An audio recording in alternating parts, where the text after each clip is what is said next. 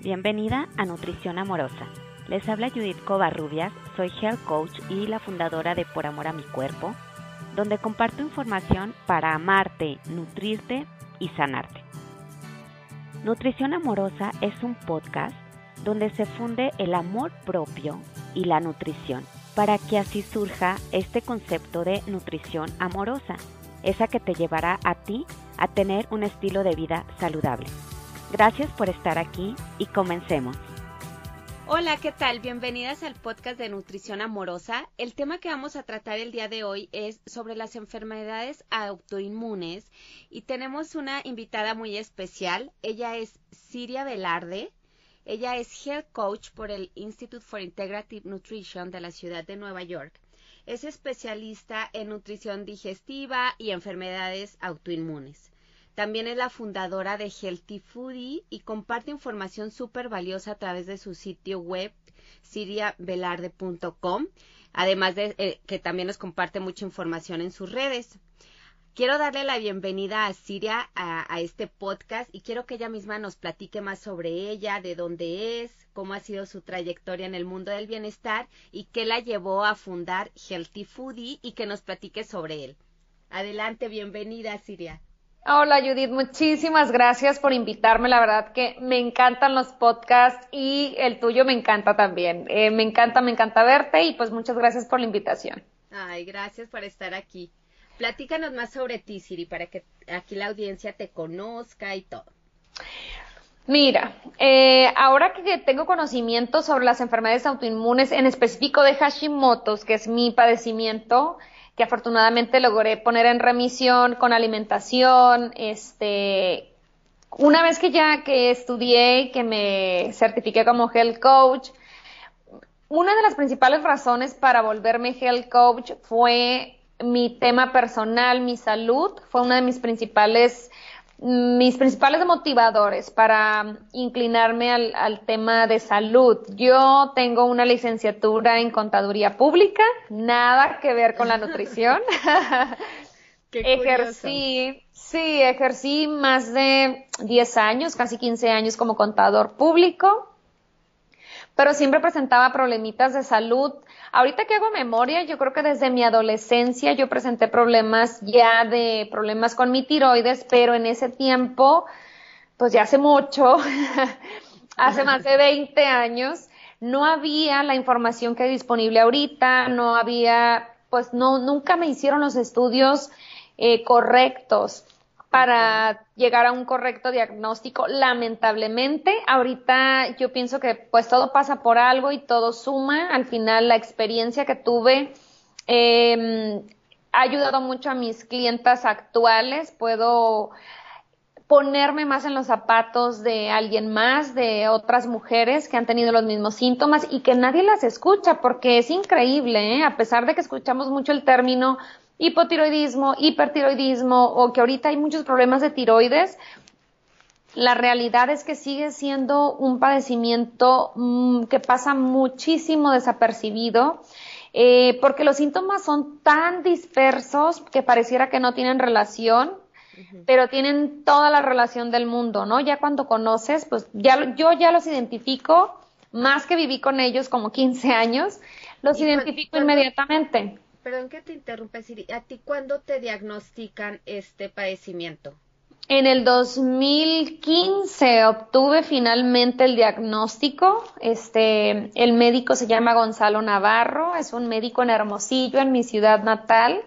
Eh, es un médico este, holístico, pero en la medicina convencional jamás tuve un diagnóstico. Es más, yo viví una temporada en Estados Unidos, en California, y de esas que tú dices, no, no, no, aquí sí me van a diagnosticar, aquí ya me van a decir que tengo.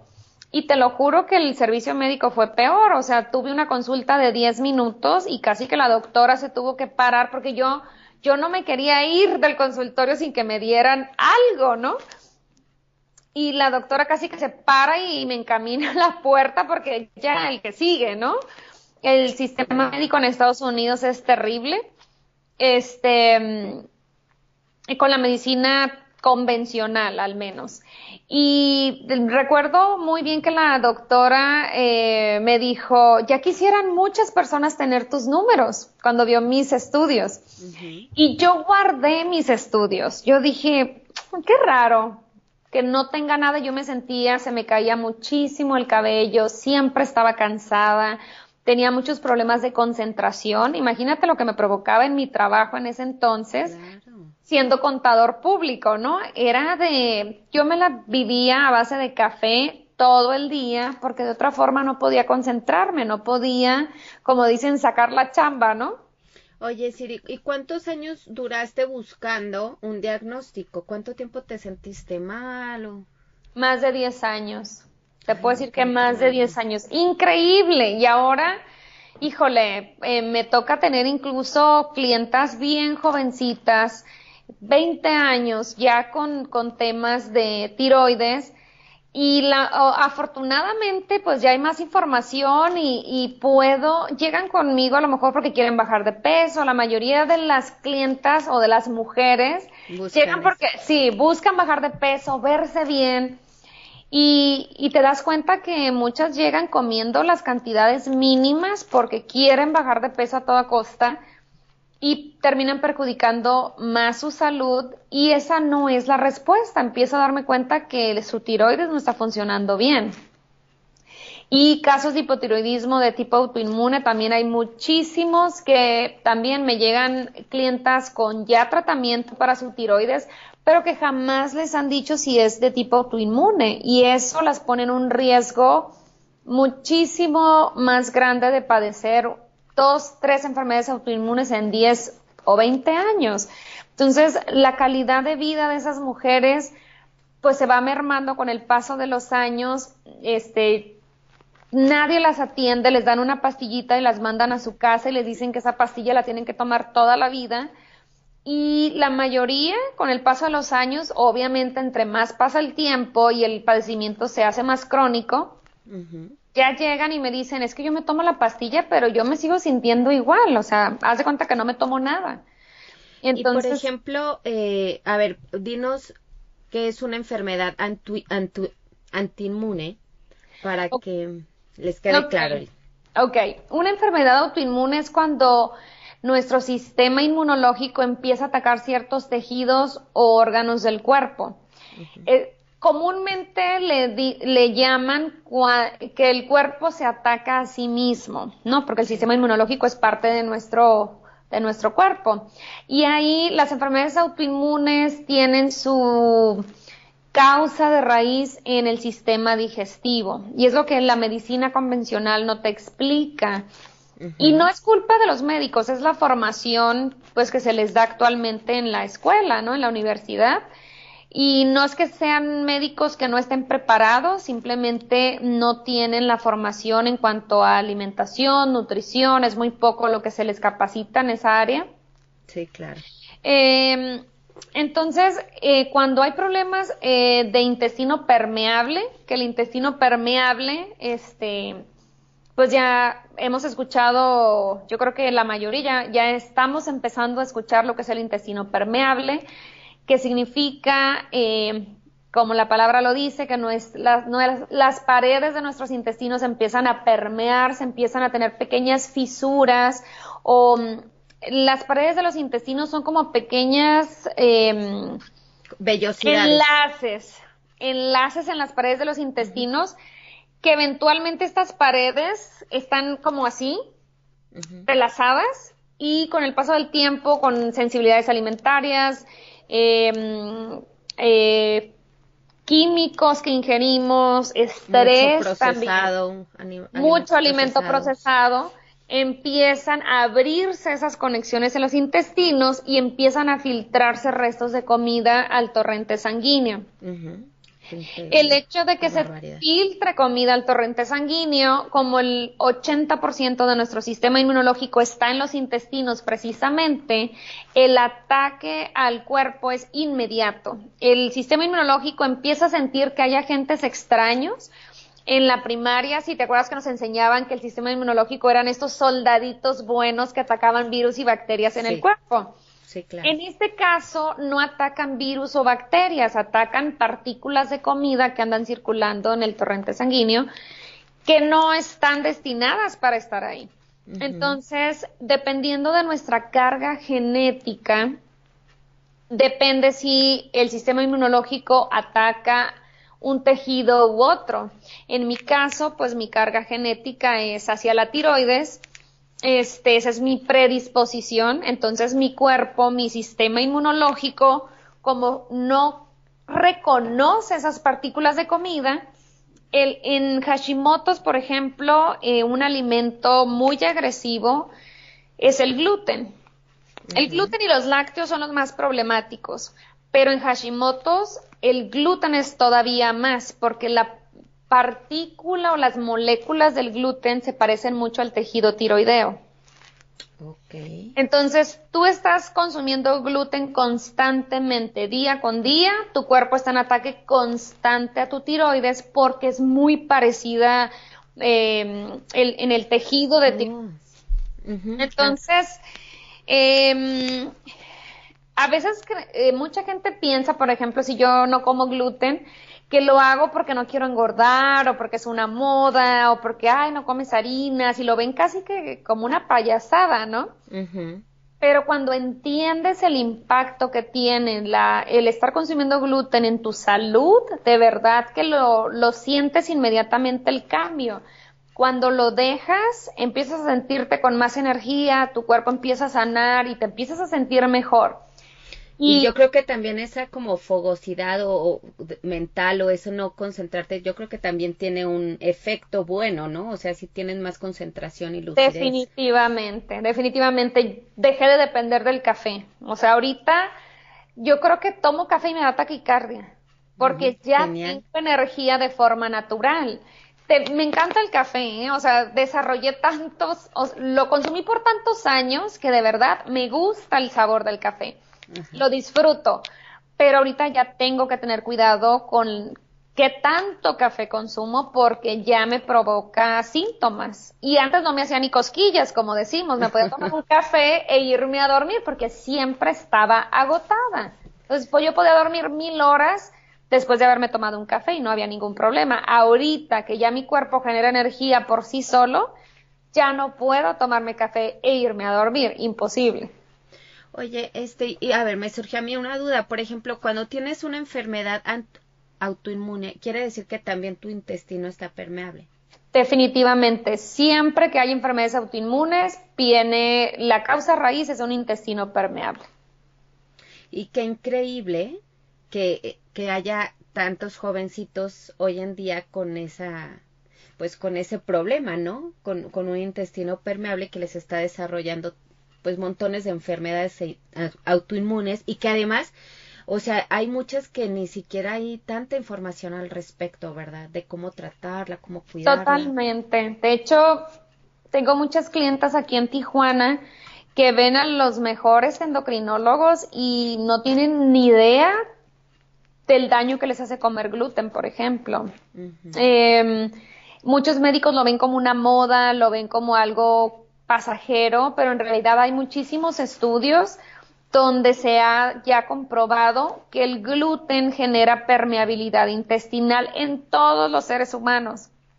Sí. Solamente que en algunas personas el cuerpo se repara a sí mismo, el intestino, eh, si no me equivoco, toma 72 horas en regenerarse. Si tú comes gluten y es una persona sana, en tres días tu cuerpo se repara a sí mismo y esa permeabilidad que provocó el gluten se vuelve a sellar. En una persona que ya eh, es crónico, que ya tiene mucho tiempo con la permeabilidad o que el consumo es excesivo, la alimentación es mala, los niveles de estrés son muy altos, pues se conjuga todo esto y ya el cuerpo no puede repararse tan rápido. Y ahí es donde la permeabilidad se acentúa aún más, aún más, hasta que el cuerpo ya no, se, ya no tiene la capacidad o no se da abasto para repararse como tú lo necesitas.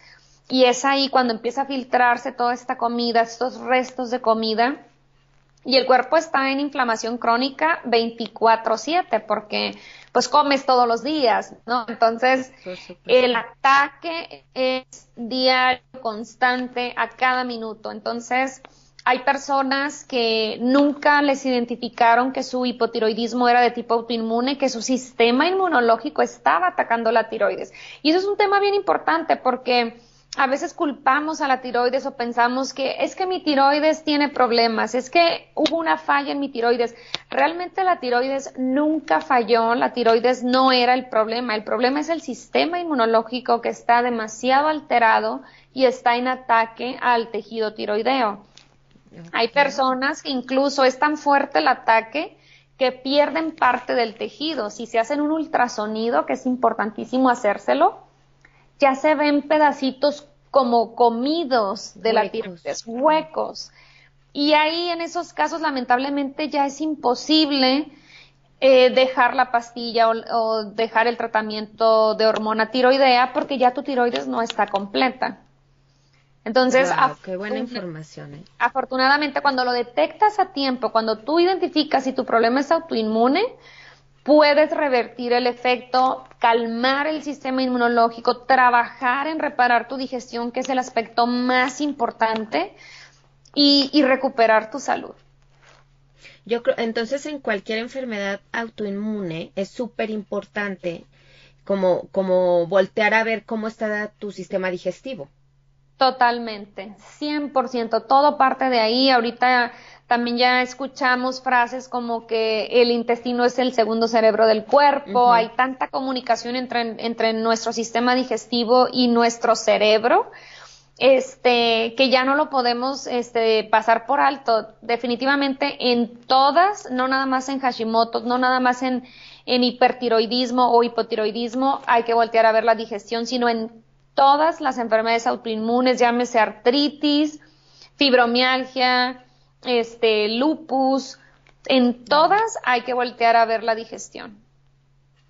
¿No? Y, y como tú lo mencionas, o sea, yo creo que es muy raro eh, que te lo comenten en tu consulta médica, o sea, que te empiecen a hacer estudios de, de, tus intestinos cuando pues el síntoma se está presentando en otro lado, ¿no? Exacto. Y en el caso de tiroides es bien chistoso porque mira, por eso pueden pasar años antes de que te diagnostiquen, porque los síntomas son fatiga, se te cae el cabello, tienes problemas de concentración, hay gente que le da incluso crisis de ansiedad, hay gente que toma antidepresivos. Mira, me llegó una clienta en consulta de aquí de Tijuana, este, ella ya tiene casi 50 años, pero me impresionó cuando le estuve haciendo su, aplico un cuestionario al inicio de la consulta para darme una idea cuáles son los síntomas y por dónde irme va como con siete especialistas entre el psiquiatra, el gastroenterólogo, el endocrinólogo,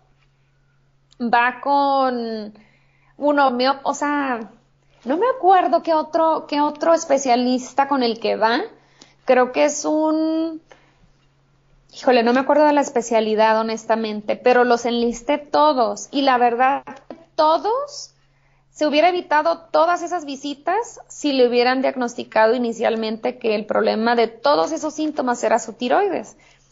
Porque batalla mucho con, estaba batallando por años con depresión, con ansiedad, con ataques de pánico.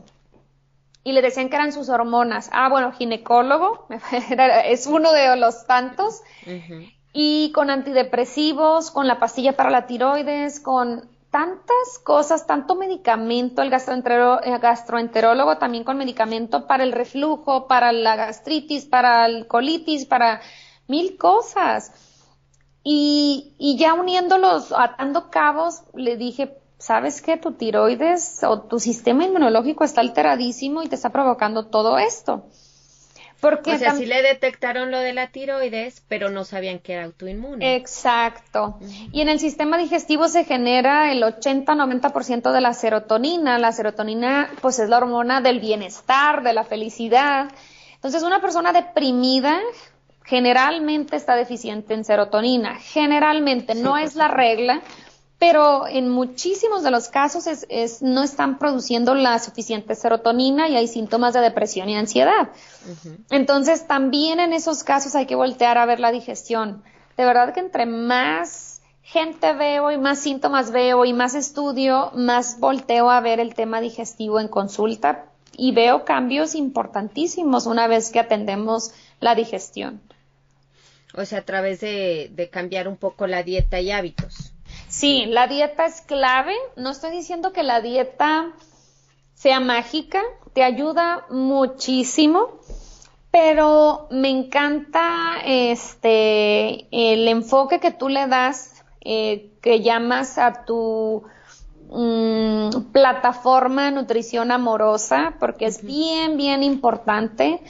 Yo digo, ya tengo en ese recorrido cuatro años y afortunadamente el proceso de recuperación es mucho más rápido que eh, los años que tardaste en, llegar a un punto crítico de tu salud, porque el cuerpo es súper, súper bueno. La verdad que la capacidad del cuerpo en autosanarse es impresionante mientras les demos las condiciones para hacerlo. Em, tengo cuatro años en este recorrido y entre más veo eh, eh, clientas en consulta, entre más veo casos, me doy cuenta que sí, la, alimentación y la suplementación es bien importante y te da el primer empujón, pero creo que el broche de oro son las emociones, definitivamente, el trabajar en el amor propio. Eh, creo que es un, es en conjunto. La dieta, te digo, te da el primer empujón, te saca del bache, te da la energía, y te da el enfoque incluso para que puedas buscar. Es como, por ejemplo, si tú le hablas a un moribundo, este, de que tiene que comer frutas y verduras y está en el lecho de muerte, pues ya qué importa que le hables de frutas y verduras, ¿no? Ayúdalo a recuperarse y que salga de la cama y entonces ahí se va a preocupar por comer frutas y verduras, pero necesitas primero dar un paso hacia que la persona se sienta bien, tenga la energía, la fuerza y el enfoque para buscar otras terapias alternativas en su recuperación. Entonces, es lo que yo veo en consulta. Apoyamos la recuperación con la suplementación, la alimentación, una alimentación obviamente antiinflamatoria, muy fácil de digerir, alimentos muy fáciles de digerir, este que en este caso la alimentación que yo he encontrado más fácil de digerir es una alimentación estilo paleo, que es libre de granos, libre de gluten, libre de lácteos, que son alimentos problemáticos para una persona con una enfermedad autoinmune o con problemas digestivos. Em, ya que esa persona sale de su depresión, de la ansiedad, de que no se puede concentrar, de que no tiene buena memoria, de que no tiene energía y a esa persona la traes de ese escenario, a una persona energética que puede hacer ejercicio, que tiene energía, que, que, que puede enfocarse bien, en ese momento ya puedes empezar a hablar de trabajar en las emociones. No digo que es regla general, hay gente que empieza al revés y trabaja primero en las emociones y después ya tiene la, el amor propio suficiente perdón, para alimentarse mejor, tomar mejores decisiones en su alimentación y en su estilo de vida. No hay una regla, no hay un A, B y C, o sea, hay, depende de la persona y de las circunstancias en las que te encuentres, que empieces de la alimentación y luego a las terapias eh, holísticas emocionales o al revés, empiezas con las emociones y luego te enfocas en la dieta para mí, en este punto, yo ya no soy cuadrada en mi, en mi procedimiento, eh, ni, en el enfoque, o sea, se vale. cualquiera de las dos estrategias para mí funciona, pero sí siento que las dos se complementan y que no, no puedes tener una sin la otra para una total recuperación. Y por ejemplo, por ejemplo, en tu, eh, en tu caso, Siria, eh, una vez que tú descubriste que, que, tu enfermedad sí era autoinmune, o sea, ¿tú qué empezaste a hacer? ¿Por dónde empezaste? Bueno, mira, para empezar, el diagnóstico autoinmune, ese sí nunca lo tuve de parte de un médico. Mi médico en, en Hermosillo me diagnosticó con un hipotiroidismo subclínico. Y gracias a él, al menos me brilló, eh, me, se me prendió el foco, ¿no? Ok, mi tiroides, ahora entiendo, te lo juro que cuando a mí él me dijo, tu tiroides no anda bien y tus síntomas se deben a esto, lejos de preocuparme o de angustiarme porque tenía una enfermedad, fue de, wow, bendito Dios, al fin alguien me dice que tengo, que puedo sentir que algo no está funcionando bien conmigo y no soy yo el problema, no estoy loca, no está en mi cabeza, ¿no? Porque a veces uno llega a sentirse como loca, como yo creo que mira, este, desviándome un poquitito si me permites, antes de llegar a la respuesta, el daño más grande que yo tuve con mi padecimiento fue en mi autoestima, más que en mi cuerpo. Mi tiroides está completa. Afortunadamente pude dejar de tomar medicamento y ahorita no dependo de, de medicamento para mi tiroides, aunque me decían que lo tenía que tomar de por vida, no es cierto. Eh, pero el daño más grande y que a veces puede ser más permanente es en el autoestima. Cuando todo se te olvida, cuando no te puedes concentrar, empiezas a creer que no eres lo suficientemente inteligente, que no eres lo suficientemente lista, que no eres lo suficientemente buena. Y eso merma tu autoestima como no tienes una idea, sobre todo si lo padeces por muchísimos años, como fue mi caso. Yo ahora sacando cuentas o atando cabos, yo empecé con mis primeros síntomas en secundaria, cuando tu autoestima se está apenas reforzando, construyendo. Entonces a mí me daba mucha inseguridad eh, el que se me olvidaran las cosas. Siempre fui, eh, y fíjate, en consulta me doy cuenta que ese es el tipo de personalidad que me llega con problemas de tiroides. Son muchachas o mujeres que se exigen o nos exigimos demasiado. Son de tipo perfeccionista, eh, y eso te genera mucha inseguridad cuando tienes un problema como Hashimoto, un problema como hipotiroidismo, donde se te olvidan las cosas y te exiges aún más porque tú estás acostumbrado, quieres dar el 100 o 200% y lo haces a veces a costa de tu salud. entras en un, en un círculo de autodestrucción incluso hacia tu cuerpo porque te presionas con mayores cantidades de café, te presionas con esforzarte el doble que los demás para demostrar porque tú en el fondo no te sientes lo suficientemente buena. Oye, y, y por ejemplo, esto es súper importante porque, o sea, como una enfermedad puede impactar todas las áreas de tu vida, o sea, no solo lo físico. Ah, no, totalmente. ¿Verdad? Y por ejemplo, eh, en cuanto a, tu estado emocional, o sea, normalmente eras alegre, triste, ¿cómo, cómo, cómo era antes de conocer lo que tenías? Mi personalidad siempre ha sido un poco introvertida. eh, a pesar de que hablo mucho, hay gente que, le digo, es que yo soy introvertida, me dicen, claro que no, si tú te veo que siempre tienes como que la chispa y hablas mucho y no, es que en realidad a mí me cuesta mucho trabajo.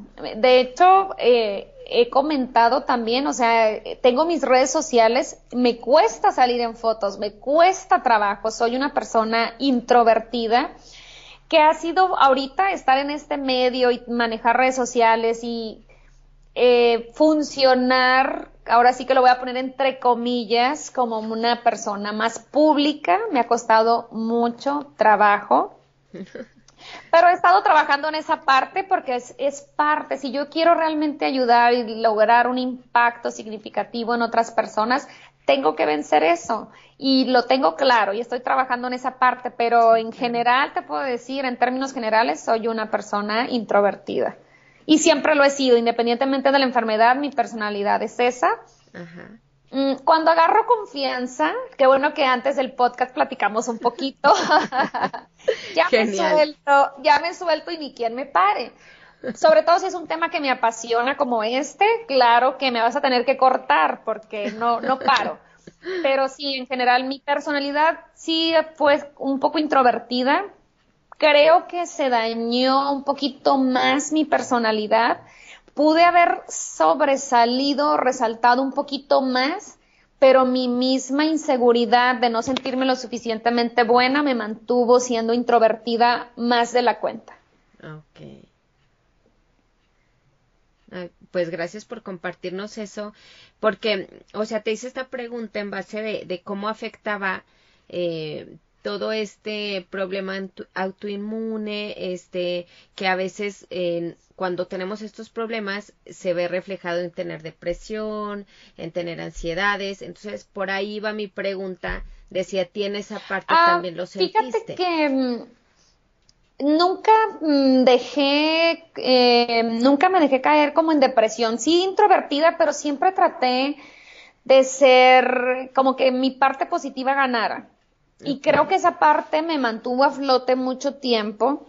Y, em, y ahora sí que mi perseverancia, ¿no? En cuanto a trabajo, eh, siempre tuve, este, siempre tuve eh, afortunadamente eh, la fortuna de que se me reconociera en mi trabajo, eh, mi esfuerzo, pero me costaba el triple que a los demás. O sea, yo me exigía demasiado y tenía a lo mejor que trabajar muchas más horas para poder hacer lo mismo que alguien que funcionaba bien podía hacer en, en horas normales. Entonces, a mí yo desarrollé hábitos de workaholic, trabajaba muchas horas cuando me dedicaba al mundo corporativo, que trabajaba en el área corporativa era super workaholic y esos son partes de los hábitos que he tenido que manejar y trabajar ahora que estoy en el mundo holístico y de salud, que ya los identifico, que son patrones de conducta aprendidos por mis inseguridades totalmente.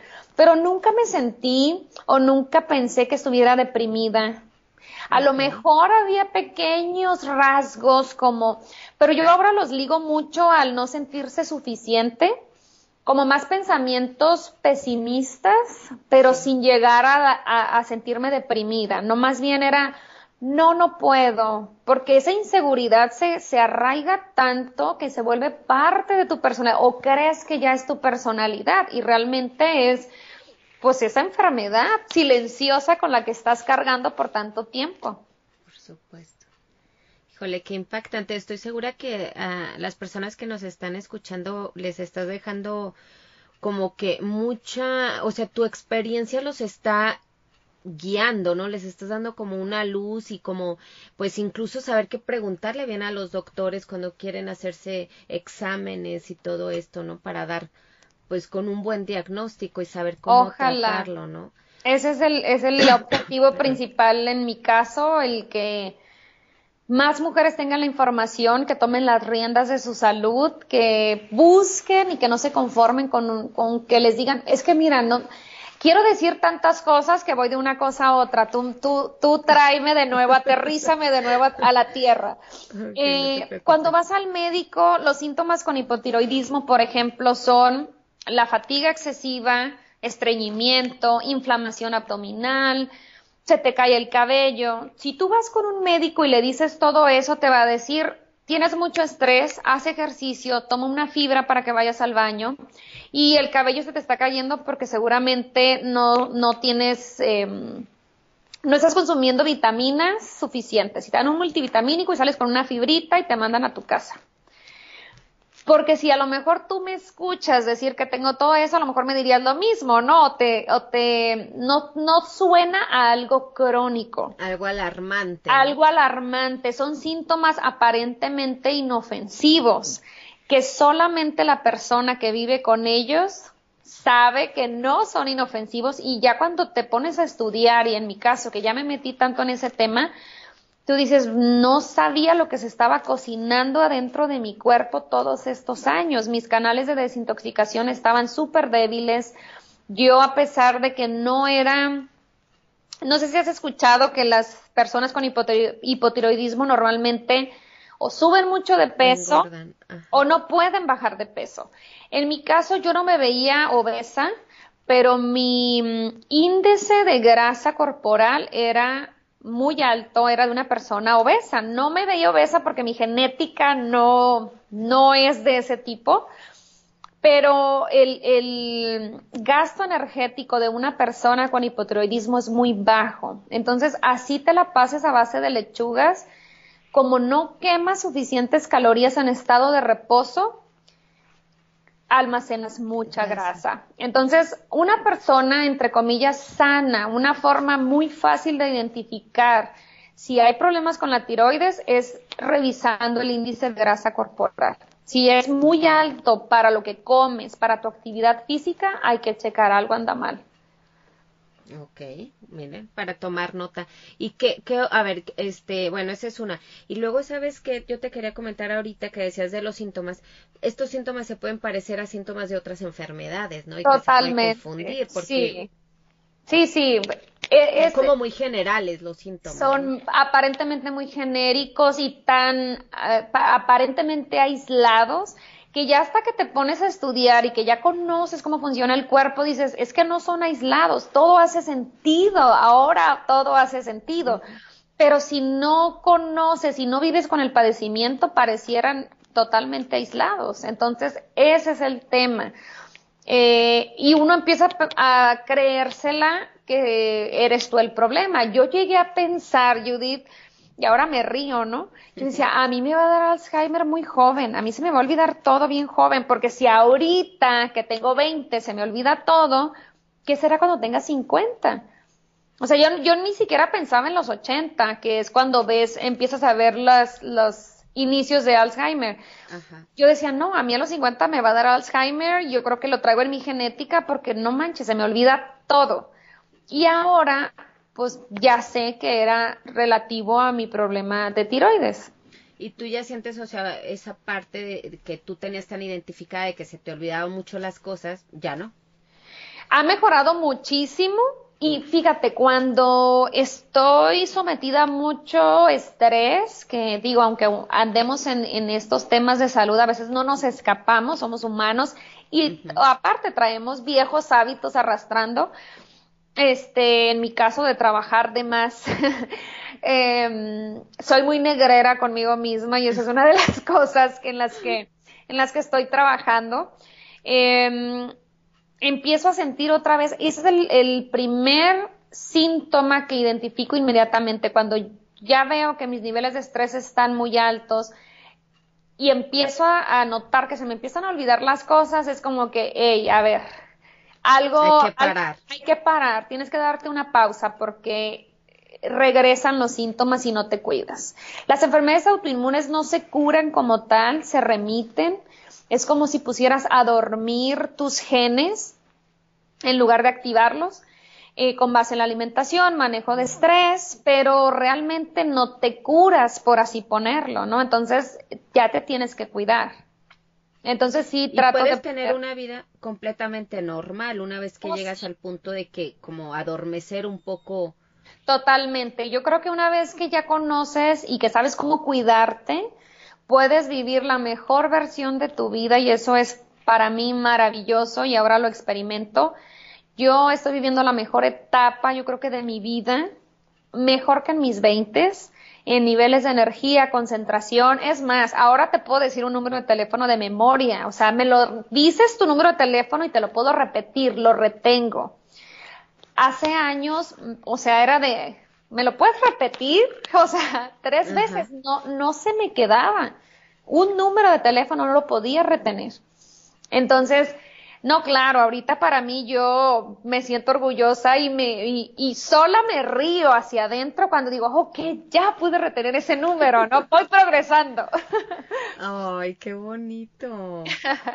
Sí, son cosas eh, que apenas alguien que, que lo ha padecido me entenderá, ¿no? Son pequeños triunfos en tu cuerpo, en tu mente y, y te das cuenta que todo está conectado. Y otro tema este, que me gustaría también dejar claro, este, porque sé que el tiempo corre. Em, eh, hay, hay, una ciencia de reciente atención que es la epigenética.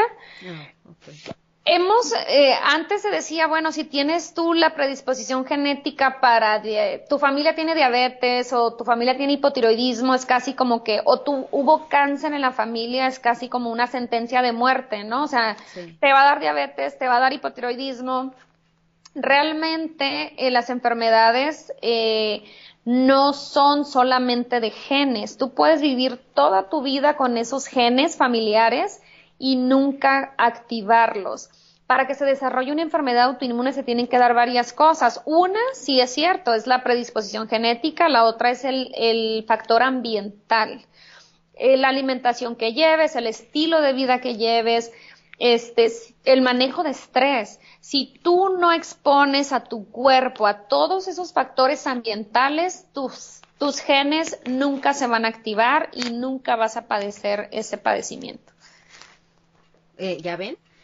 Yo también, yo tengo familiares, eh, o sea, por ejemplo, tengo una de mis cuñadas que me dice mucho, no, pues es que ya ves que, que mi papá tenía diabetes y a mí me dio diabetes gestacional cuando estaba esperando a mi hijo, entonces, y con esta pues genética, pues yo creo que me va a dar y yo, no, no, por favor, o sea, no, hay otros factores que van a determinar si sí vas a ser propenso a desarrollarla o no, pero la verdad es que está en nosotros, que se active de alguna manera, sí está mucho en nosotros en, en, en hacer lo que podemos hacer, ¿no? Que es no sé, tener un estilo de vida saludable, manejar los niveles de estrés, pues tener actividad física, casi que pues es una receta esto para cualquier padecimiento que podamos tener, ¿no? Totalmente, Judith, totalmente. Entonces, no hay sentencia ni tampoco nos podemos ahora sí que dormir en nuestros laureles, ¿no? O sea, ah, es que mi abuelita tenía, pues me va a dar. Y ahora sí que le entro a todo y no me cuido porque de todas maneras me va a dar. No, definitivamente no. Y aunque tus genes se activen, como fue mi caso, este, los puedes mandar a dormir nuevamente, ¿no? Y mantener en remisión esa enfermedad poniendo atención a los factores ambientales de... Y esos factores, eh, a veces creemos que el estrés es nada más emocional, ¿no? Este, si, si me siento estresado y el estrés puede ser físico también, cosas que no percibimos, infecciones, este, bacterianas, eh, parásitos, eh, el síndrome incluso de intestino permeable mantiene al cuerpo en estrés 24/7 porque está en constante inflamación. Cuando consumes una dieta que en apariencia es muy sana, pero para tu cuerpo es, no es la más adecuada, este, mantienes a tu cuerpo en constante inflamación. Cuando hay intestino permeable se desarrollan muchas sensibilidades alimentarias, hay mucha inflamación abdominal puedes este, estar consumiendo, por ejemplo, tiene muchos beneficios la berenjena, pero si tú tienes intestino permeable, te estás dando un balazo en el pie. No te recomiendo consumir berenjena. Que es culpa de la berenjena, no es sana la berenjena. Sí, sí es sana para alguien sano. y no consumirla en exceso, ¿no? Pero alguien con intestino permeable, definitivamente hay ciertas eh, verduras, ciertas frutas que no son aconsejables en esos casos. Entonces, si tú no sabes y le estás dando eso a tu cuerpo constantemente, incluso no nos vayamos tan lejos, la berenjena a lo mejor no es tan común en nuestra dieta, pero el tomate sí, y el tomate no es aconsejable en un caso de intestino permeable.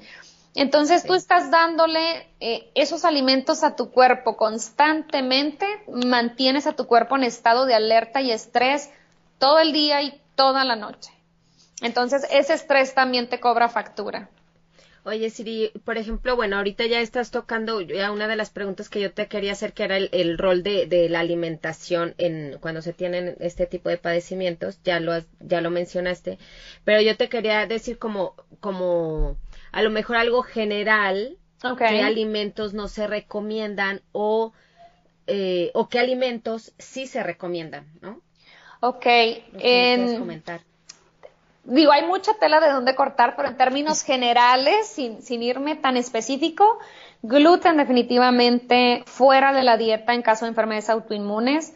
Lácteos puede ser muy inflamatorio para personas que traemos problemas con la digestión.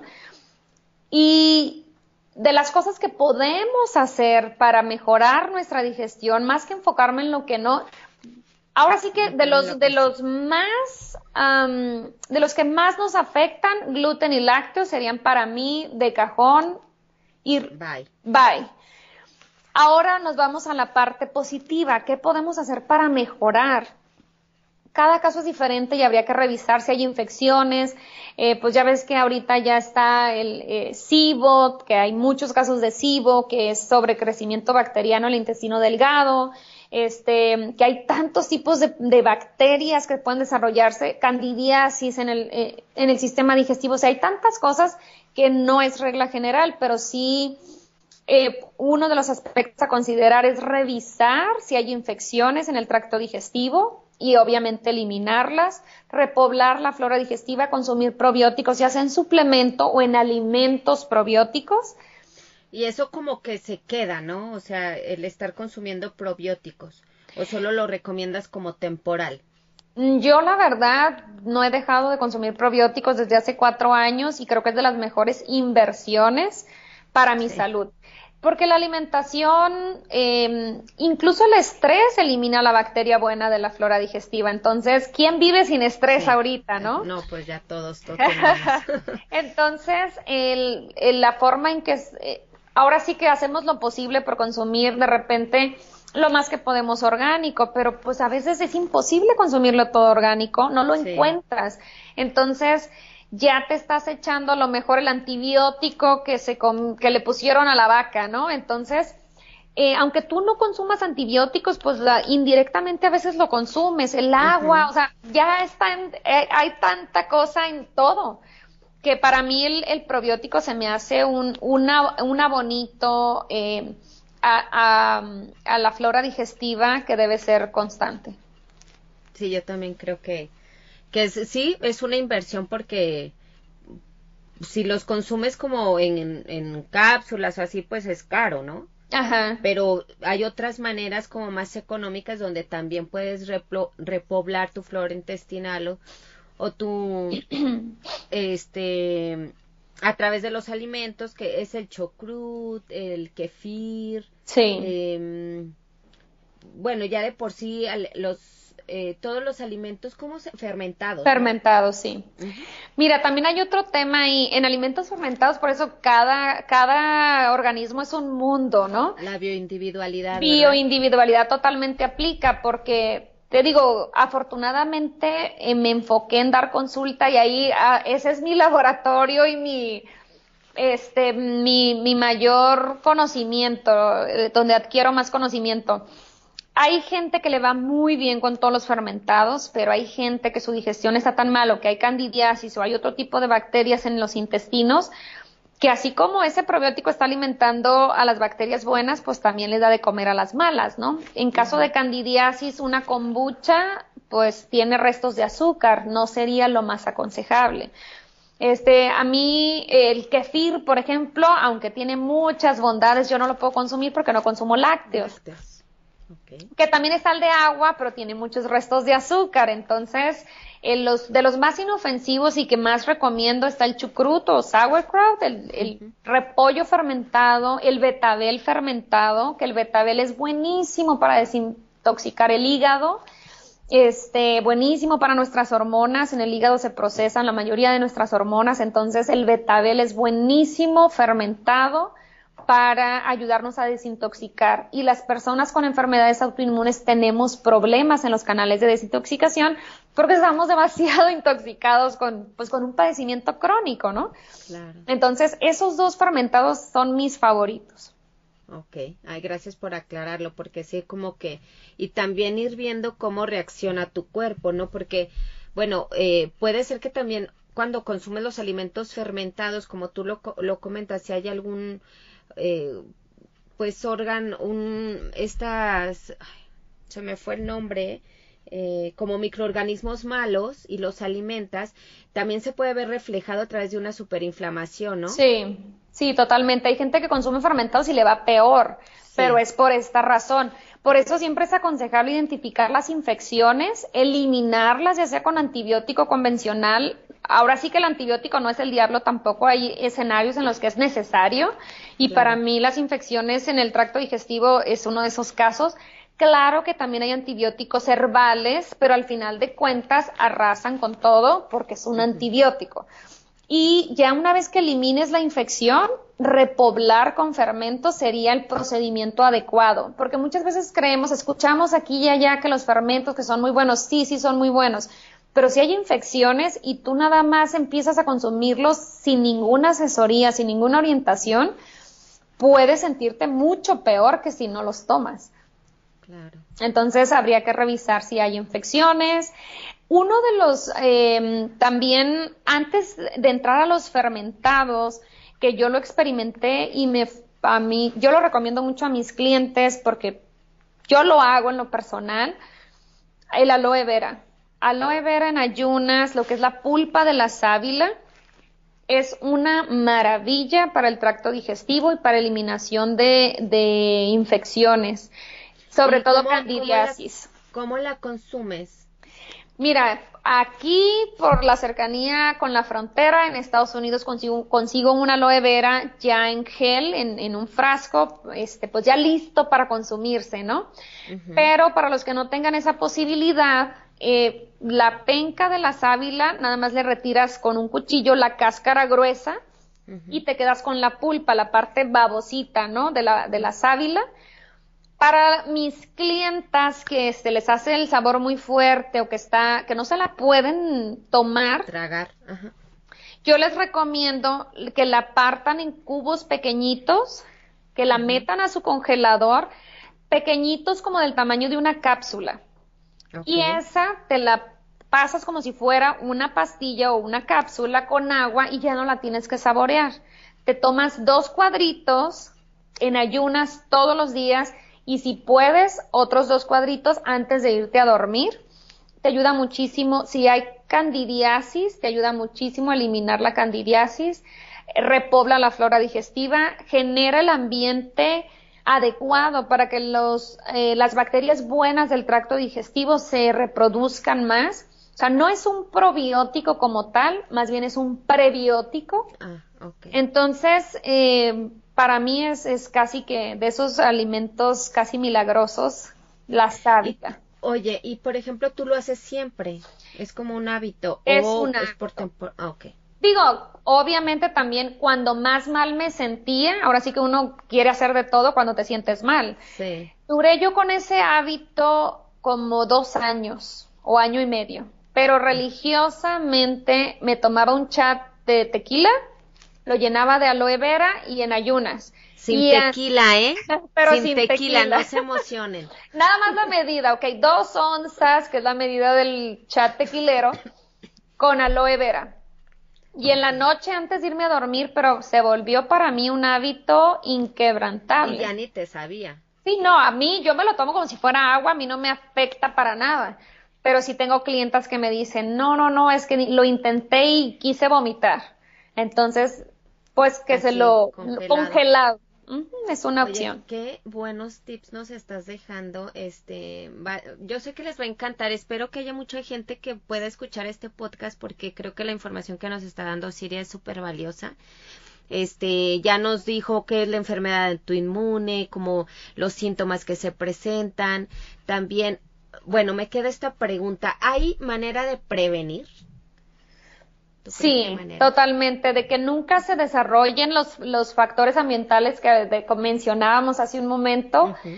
Eh, definitivamente una alimentación balanceada, dormir, de verdad, dormir es clave, tanto en la recuperación como eh, para no despertar ese, ese factor genético que, que traigas por ahí. De verdad que si una cosa he aprendido en mi recorrido, que lo que más me puede afectar para mal es no dormir y lo que más me puede ayudar en mi recuperación es dormir.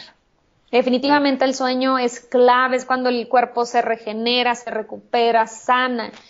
De verdad, dormir. Yo creo que uno de los factores ambientales o externos que detonó a mí, en mí, Hashimoto's, fue que yo casi no dormía. De joven, de adolescente, Ay, joven. Sigue siendo joven. Tengo 39 años, sigo siendo una polla, pero más joven.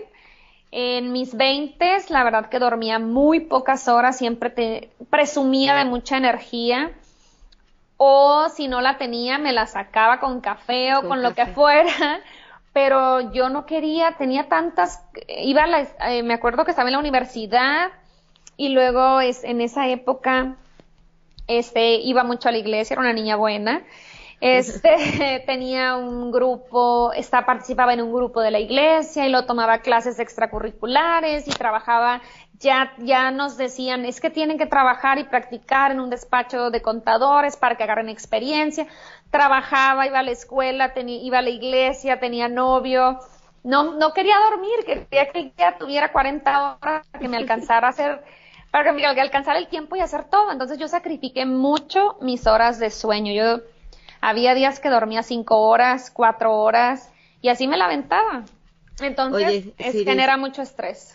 Fíjate, Siria, ay no, eso me llegó a de cuenta una jalada de orejas, porque para mí hoy en día mi peor hábito, o sea, lo, con lo que, o sea, no he logrado tener orden es precisamente eso, con mis hábitos de sueño, porque duermo súper poquito y, y, a veces le, le echo la culpa al bebé, pero la verdad es que yo soy súper desvelada, totalmente.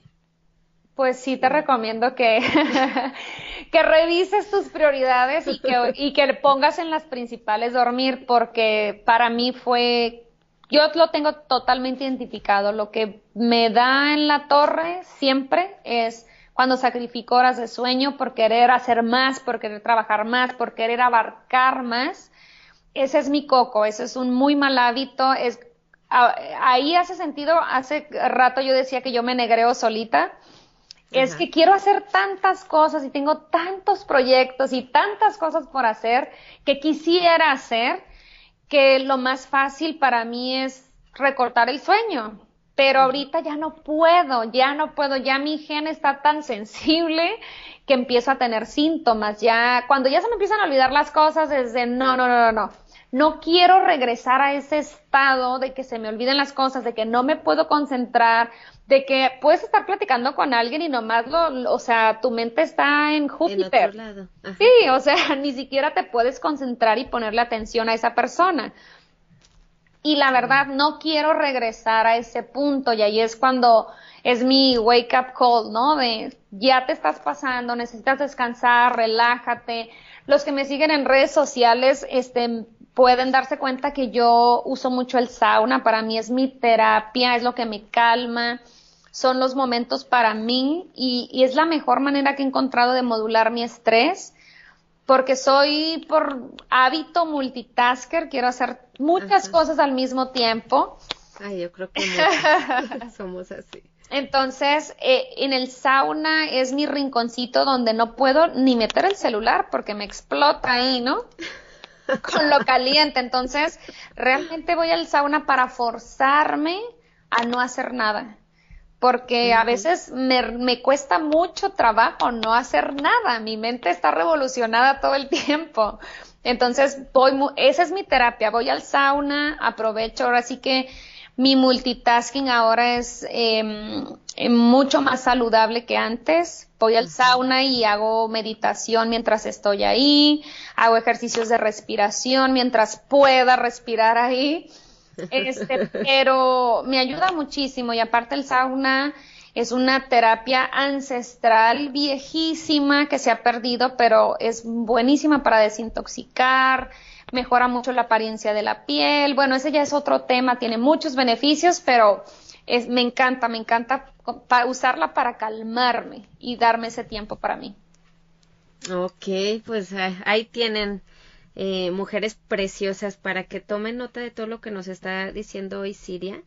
Este, pues creo que ya vamos a concluir este podcast. Yo espero más adelante volver a tener para que Siria que nos siga contando al respecto porque estoy segura que ella tiene mucha información todavía que compartir.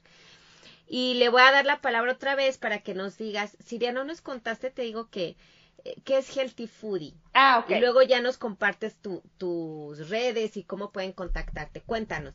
Ok, Healthy Foodie nació de la necesidad de mis clientas en consulta, que pues ahorita ya todos vivimos muy acelerados con poco tiempo y muchas veces unos sacrificamos sueño y otros sacrificamos la alimentación saludable.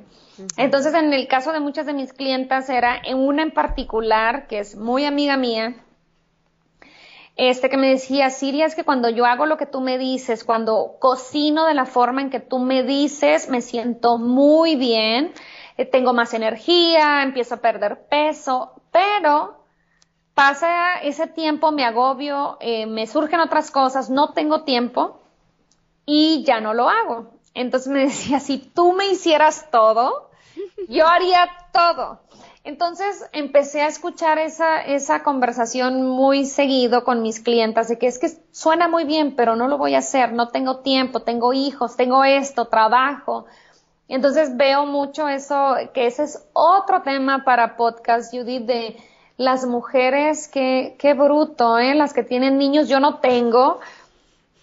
Y yo y, yo también digo que me canso y no, cuando alguien me llega y que me dice que es mamá, me desarma, porque digo, no manches, ¿cómo le hacen? O sea, con tantas cosas. Este, es, es muchísimo trabajo para las mujeres actualmente, es mucha presión, muchas responsabilidades. Entonces sacrifican mucho la parte del bienestar por cumplir con todas las demás obligaciones. Entonces, Healthy Foodie este es un servicio de alimentación libre de gluten, obviamente, porque es lo que más promuevo en mi consulta.